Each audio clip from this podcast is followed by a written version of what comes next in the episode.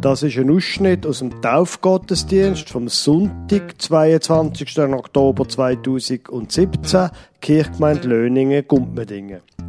Sie hören die Geschichte aus Markus 5, 21 bis 43.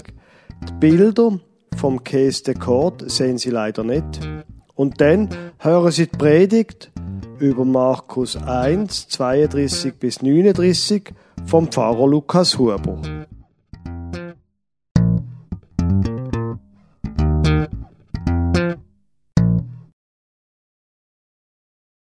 Nico ist eine Abkürzung quasi vom Namen Nikolaus. Das ist ein Name, der aus dem Griechischen kommt, aus zwei Wörtern besteht und auf Deutsch übersetzt heißt Sieg des Volkes. Nico heißt quasi Sieg. Davon kommt auch das Wort Nike, Nike. Griechischen heißt Sieg und Laus ist das griechische Wort fürs Volk. Und ich habe gedacht, wenn es um einen Sieg geht, dann passt das eigentlich sehr gut. Eine Geschichte zu erzählen, wo der Keste Kort überschrieben hat mit Jesus besiegt den Tod. Die Geschichte steht, aus dem, steht im äh, Markus-Evangelium. Ich erzähle sie mal. Ich komme ein bisschen näher. Ein Schiff kommt an. Jesus ist auf dem Schiff. Viele Leute stehen am Ufer. Sie haben auf Jesus gewartet. Sie freuen sich und sind sehr gespannt darauf, was jetzt passiert. Plötzlich drängelt sich ein Mann führen. Es ist der Jairus, so heißt er. Er knündelt vor Jesus am Boden und sagt zu ihm, meine kleine Tochter ist schwer krank. Bitte, komm mit mir mit und mach sie gesund.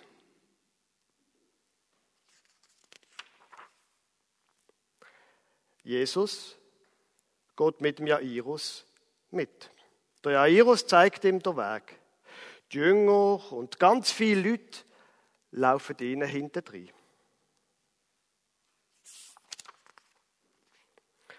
Plötzlich, mitten auf dem Weg, kommt ihnen ein Mann entgegen und sagt zum Jairus, dein Kind ist gestorben. Jetzt kann Jesus nichts mehr machen, kann es nicht mehr heilen. Komm, lass ihn jetzt in Ruhe. Er kann nichts mehr machen.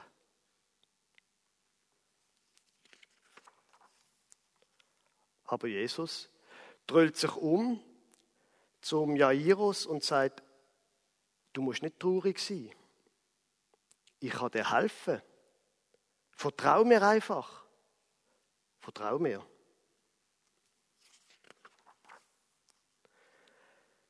Sie gehen weiter. Dort hinten sieht man schon das Haus vom Jairus.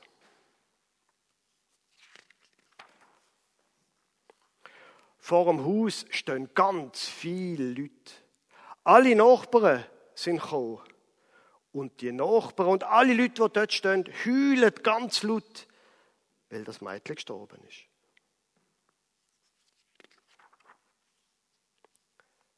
Jesus fragt sie, warum heulet ihr? Das Kind ist gar nicht gestorben, das schläft nur. Die Nachbarn aber lachen Jesus aus. Sie wissen es ganz genau. Das Mädchen ist gestorben. Da ist nichts mehr zu machen.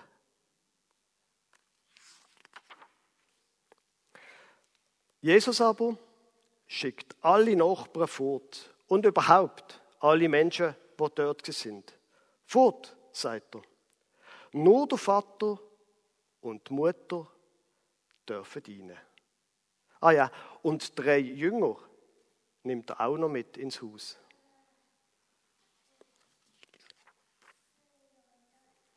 Da im Haus, im Zimmer, liegt das Mädchen. Jesus nimmt die Hand vom Mädchen und sagt zu ihr, wach auf.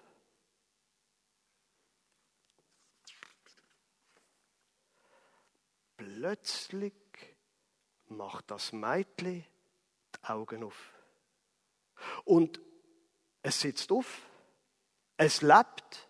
Wer hat das denkt? Jesus sagt zu den Älteren, gebt ihr etwas zu essen.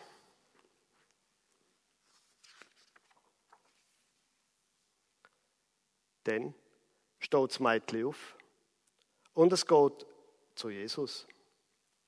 Die Älteren und die Jünger sind völlig durcheinander und verschrocken. Das haben sie nicht für möglich gehalten.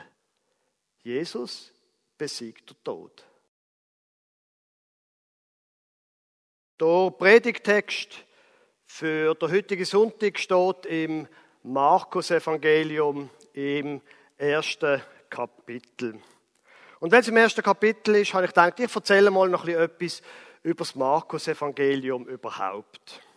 Der Markus, da ist einer, der sehr an der Action interessiert ist. Das kürzeste Evangelium Jesus in seinem Evangelium erzählt gar nicht so viel, sondern das, was Markus interessiert, das sind, wie Jesus handelt was er tut.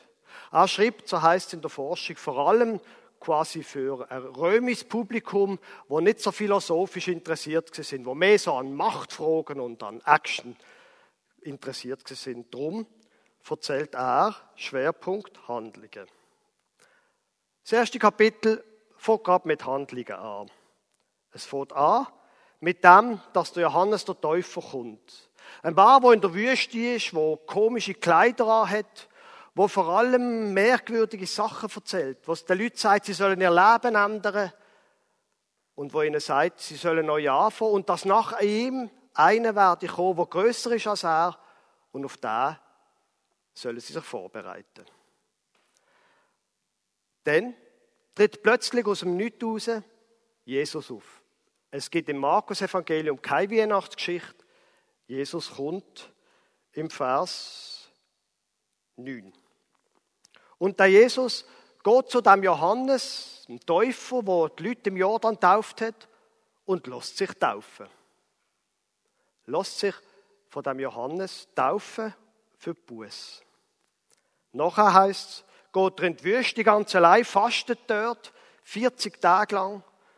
Und falls Sie je schon einmal Hunger gehabt haben, 40 Tage ist eine ziemlich lange Zeit. Denn, wenn er zurückkommt, er an reden an Jesus. Und das, was er sagt, tönt gerade gleich wie die Botschaft von Johannes dem Täufer, der unterdessen im Gefängnis ist. Er sagt nämlich, die Zeit ist erfüllt und das Reich Gottes ist herbeigekommen, tut Buße und glaubt an das Evangelium. Wir sind jetzt im Vers 15 vom ersten Kapitel von Markus. Nachher beruft Jesus ein paar Jünger. Die ersten paar, unter anderem der Simon, und er nimmt quasi Wohnsitz in Kapernaum. Das ist am See Genezareth, strategisch sehr günstig gelegen, an einer Verkehrsroute, an einer Pilgerroute und Handelsroute. Dort schlägt er quasi Quartier auf und dort wird er für die nächste Zeit bleiben und predigen. Es wird Sonntag, also beziehungsweise es wird Samstag, Sabbat, unser Sonntag. Und er geht, Jesus geht, wie er das gewohnt ist, in die Synagoge, sprich in die Kirche. Und dort wird er beten zu predigen. Und das macht er dann. Dann kommt einer man würde heute sagen, ein Schizophrener, die einfach umschreien und die ganze Gemeinschaft stören. Und Jesus heilt ihn. Ohne weiteres Aufsehen macht ihn gesund. Und da wird ruhig. Dann kommt er zu oben zum Simon, wo er eben übernachtet, zum Petrus. Dem seine Schwiegermutter ist krank. Jesus macht sie gesund. Sie merken also, da geht es ziemlich zur Sache. Die ersten 31 Vers vom Markus Evangelium sind das gewesen. Jesus kommt, die Zeit ist erfüllt, alles drängt führen. Und jetzt die Geschichte. Markus 1, 32 bis 39. Am Abend aber, als die Sonne untergegangen war, brachten sie zu ihm alle Kranken und Besessenen. Und die ganze Stadt war versammelt vor der Tür. Und er half vielen Kranken, die mit mancherlei Gebrechen beladen waren, und trieb viele böse Geister aus und ließ die Geister nicht reden, denn sie kannten ihn. Und am Morgen noch vor Tage stand er auf und ging hinaus. Und er ging an eine einsame Stätte und betete dort. Simon aber und die bei ihm waren, eilten ihm nach. Und als sie ihn fanden, sprachen sie zu ihm, Jedermann sucht dich. Und er sprach zu ihnen, Lasst uns anderswohin gehen, in die nächsten Städte, dass ich auch dort predige, denn dazu bin ich gekommen. Und er kam und predigte in ihren Synagogen in ganz Galiläa und trieb die bösen Geister aus. Liebe gemeint, ich würde gern können heilen. Ich bin diese Woche zwei Spitalbesuche machen, aber ich muss Ihnen ehrlich sagen, es wäre mir nicht in den Sinn gekommen zu sagen, möchten Sie gern heimgehen? Dann bete ich für Sie und sage nachher auf der Station, dass Sie jetzt heimgehen. Ich würde gern heilen. Aber, ehrlich gesagt, ich kann es nicht. Das ist so eine Geschichte, ist eine schwierige Geschichte.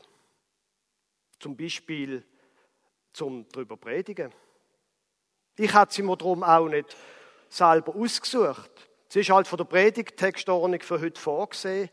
Und ich habe gedacht, es ist gut, wenn man auch über Sachen predigt, wo einem nicht so sympathisch ist. Ich habe noch nie einen Mann von den Toten auferweckt. Ich habe noch nie eine krebskranke Frau gesund gemacht.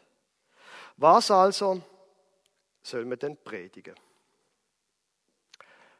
Gut, auch wenn ein Pfarrer vielleicht nicht heilen kann, was er kann oder sollte können, ist ein Text genau lesen. Und das, glaube ich, das lohnt sich. Ist Ihnen das vorher aufgefallen? Haben Sie gut zugelassen, was es da heißt? Es fängt an, die Geschichte, am Abend aber, als die Sonne untergegangen war, brachten sie zu ihm alle Kranken und Besessenen. Und die ganze Stadt war versammelt vor der Tür. Oder? Mal gut aufgebaut. Alle, ganze Stadt. Da weiß man schon einmal, jetzt, jetzt, jetzt muss etwas passieren. Der Markus, finde ich, ist ein sehr guter Schriftsteller. Alle schauen zu. Was macht jetzt Jesus? Und jetzt lohnt es sich, genau weiterzulesen. Und er half vielen Kranken, die mit mancherlei Gebrechen beladen waren, und trieb viele böse Geister aus. Ja, aber Herr Markus, wenn es vorher die ganze und alle ist, warum jetzt nur viele? Warum nicht alle? Wenn das stimmt, dass Jesus Gott ist, warum nur viele? Und ich habe es im Griechischen nachgelesen, es steht zweimal viele, poly, und nicht die Wörter, die vorher stehen, alle und ganz. Warum das? Warum heilt Jesus nicht alle? Das ist immer wieder ein Thema in der Bibel und die Frage stellt sich auch uns. Warum heilt er nicht alle? Ein kleiner Exkurs. Ich hoffe, Sie erlauben mir das. Und wenn nicht, mache ich es trotzdem. Jesus wird im Neuen Testament nie als Zauberer präsentiert. Das, was er macht, das ist immer an einem Ort. Und manchmal. Und das ist ja auch irgendwie wie eine Art logisch. Weil wenn wir uns das überlegen, die Geschichte vorher, die ich erzählt habe, wo Jesus das Mädchen aus dem Tod zurückholt. Ja, wie ist die Geschichte weitergegangen? Das Mädchen ist hoffentlich groß geworden, erwachsen geworden, hat hoffentlich Familie gehabt, ist dann alt geworden und am Schluss was? Sie ist allerhöchstwahrscheinlich gestorben. Warum heilt Jesus nicht alle? Ich glaube, es würde nicht der Art entsprechen, wie Gott die Welt geschaffen hat. Das ist jetzt eine ziemlich steile These, ich gebe es zu. Ich will es begründen. Die Welt, und das stellt ja viele Menschen vor große Herausforderungen, wenn sie über Gott nachdenken. Die Welt ist eine merkwürdige Sache. Warum gibt es so viel Leid auf der Welt, wenn es doch Gott gibt? Und wenn die christliche Theologie sagt, Gott ist allmächtig. Warum gibt es Wirbelstürme? Warum gibt es Erdbeben? Warum gibt es all das Böse in der Welt? Warum? Wenn es Gott gibt. Und es gibt Menschen, die dann die Folgerung daraus ziehen, wenn es das Böse gibt und das Leid, dann kann es kein Gott geben. Die Bibel redet aber von beidem. Sie redet vom Leid und von Gott. Und sie redet davon, dass Gott die Welt gut geschaffen hat. Aber dann und das ist jetzt meine These dazu, Gott hat der Welt ganz, ganz viel Freiheit gegeben. Er hat etwas geschaffen und hat es losgelassen. Gott hat der Welt viel Freiheit gegeben, unglaublich viel Freiheit, schmerzhaft viel Freiheit. Wenn Sie mal in der Logik von der Bibel bleiben, Gott schafft die ersten Menschen, Adam und Eva, und die haben dann zwei Söhne. Und was machen die beiden Söhne? Der eine bringt der andere um. Wissen Sie, wie ich meine? Gott schafft die Welt und er entlässt sie in die Freiheit, zum machen, was sie wollen. So schreibt die Bibel über Gott. Es ist nicht alles auf unserer Erde. Wir können es einfach zur Kenntnis nehmen. Gott hat die Welt in die Freiheit gelassen. Und darum übrigens ist es für mich persönlich, da gibt es auch unterschiedliche Meinungen, darum ist es für mich persönlich auch kein Problem, wenn die heutige Wissenschaft von Evolution redet, von einer Entwicklung den Arten. Gott hat die Welt geschaffen und sie in die Freiheit gegeben. Die Freiheit gelassen. Darum ist es für mich auch, jetzt ist das ein bisschen Missverständnis vielleicht, missverständlich vielleicht, darum ist es für mich einmal kein philosophisches Problem, dass es Wirbelstürme mit vielen Toten gibt und Erdbeben mit vielen Toten. Natürlich leide ich mit, natürlich tun auch wir hier sammeln für die Menschen, das ist nicht das Thema. Aber dass das, dass es das gibt, Erdbeben, wo unschuldige Menschen sterben, ist für mich kein philosophisches Problem, weil Gott offensichtlich die Welt in die Freiheit geschickt hat. Und sowohl die Physik quasi in Anf ah, das ist jetzt blöd, selbstständig funktioniert, aber auch die Menschen können selbstständig funktionieren. Und gleich, die Bibel redet von Gott. Und sie redet davon, dass Gott die Welt trotzdem, obwohl er sie in die Freiheit entlohnt hat, obwohl schon die, die zweite Generation von Menschen sich gegenseitig umbringt. Die Bibel redet immer davon, Gott gibt die Welt und die Menschen nicht auf. Dass er sie in die Freiheit entlohnt hat, heißt nicht, dass er sich nicht kümmert. Und das wiederum ist auch ein ganz anspruchsvoller Gedanke. Das Weltall ist nicht leer. Gott kümmert sich. Und er kümmert sich, seit die Bibel, in der Mitte von der Zeit so sehr um die Welt, dass er selber Mensch wird. In Jesus. Und über den Jesus steht ein ganz interessanter Satz im Philippobrief, im Kapitel 2, Vers 6.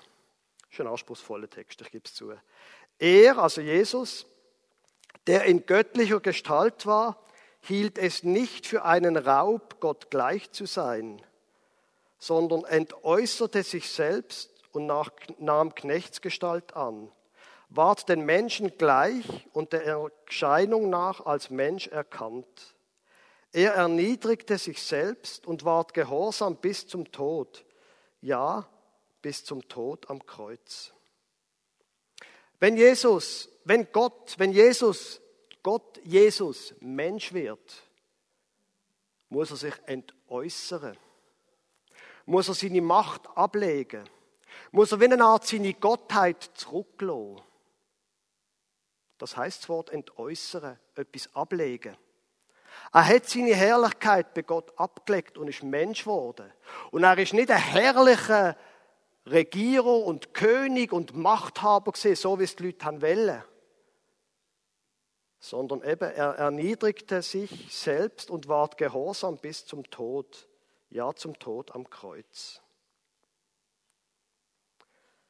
30 Jahre von seinem Leben, 30 Jahre lang von seinem Leben merken die Leute nichts von dem Jesus. Es gibt die Weihnachtsgeschichte, es gibt eine ganz kleine Episode, wo er etwa zwölf Jahre alt ist und dann passiert einfach nichts. Und niemand merkt irgendetwas. Und dann fängt eben das Markus-Evangelium an. Jesus tritt auf und plötzlich redet die ganze Welt von ihm. Man muss also genau lesen, das Markus-Evangelium. Sie merken, ich komme wieder zum Thema zurück, zum Text zurück. Man muss es ganz genau lesen. Mit dem, dass Jesus kommt, wird nicht einfach alles perfekt. Und sagen wir ehrlich, es ist auch heute nicht alles perfekt. Jesus heilt offensichtlich nicht alle. Und die, die er heilt, die sterben wieder. Aber die, Heilig, die Heilungsgeschichten sind Erinnerungen daran und Zeichen daran, dass Gott die Welt nicht gleich ist. Dass er die Menschen nicht aufgibt. Sie sind Zeichen dafür, dass sich Gott darum kümmert. Er kümmert sich um die und er kümmert sich um mich. Wir sind ihm nicht gleich. Das ist in der Geschichte sehr wichtig. Es hat etwas Neues angefangen und jetzt passieren unglaubliche Sachen. Der Jesus ist wichtig, das macht der Markus schon am Anfang klar. Und der Jesus bleibt bis heute wichtig. Gut, jetzt nochmal heilig, zweite Runde, wenn das heute schon das Thema ist. Wie ist das denn heute? Heilt Gott eigentlich auch noch heute? Heilt er auch noch heute, wenn wir heute Magnetresonanztomographen haben? Braucht es das überhaupt noch?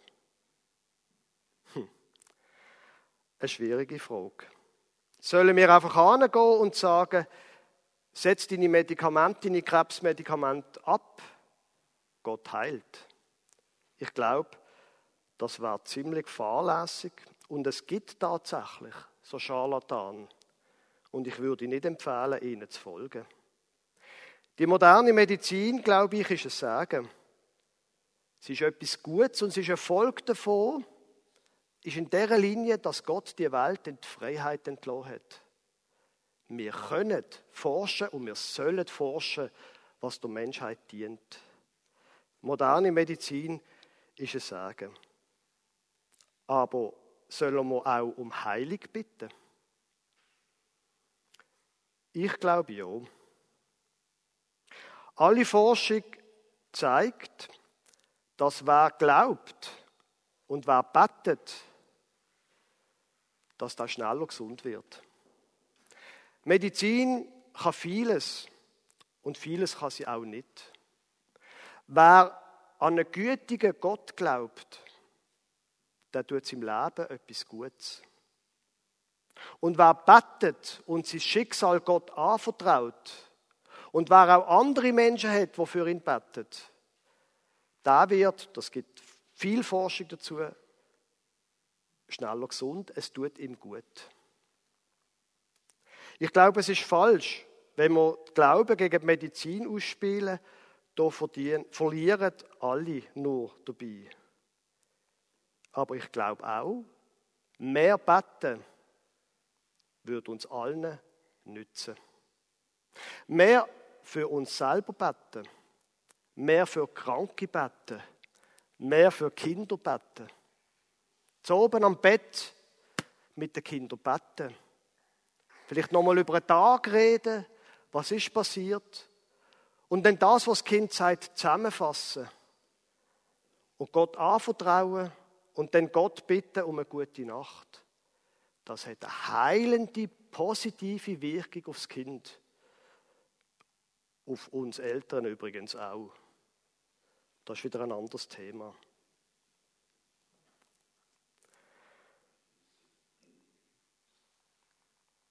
Wenn wir heute also mit dem Nico Taufe feiern, wenn wir vom Sieg redet, wenn wir den Bibeltext von dem Sonntag los hören, dann hören wir das. Gott kümmert sich darum. Er nimmt nicht alle deine Probleme weg. Die Welt ist so, weil er sie in die Freiheit gelassen hat. Aber er kümmert sich und immer wieder punktuell kannst du ihn erleben. Auf das lohnt sich zu hören. Und ich weiß, ich habe jetzt lang predigt, darum der Rest von der Geschichte nur ganz kurz. Aber weil es mir wichtig dunkt, würde ich das noch kurz ansprechen. Er half vielen Kranken, die mit mancherlei Gebrechen beladen waren, und trieb viele böse Geister aus. Und Achtung, jetzt geht's weiter. Und ließ die Geister nicht reden, denn sie kannten ihn. Kennen Sie die bösen Geister, wo mit tief hinten in Ihrem Kopf sind? Da sehe ich gestern. Entschuldigung, so sollte man nicht reden. Der, der böse Mensch gestern. Und Gott hat mich verloren. Mir kann niemand mehr helfen. Kennen Sie die bösen Geister in Ihrem Kopf?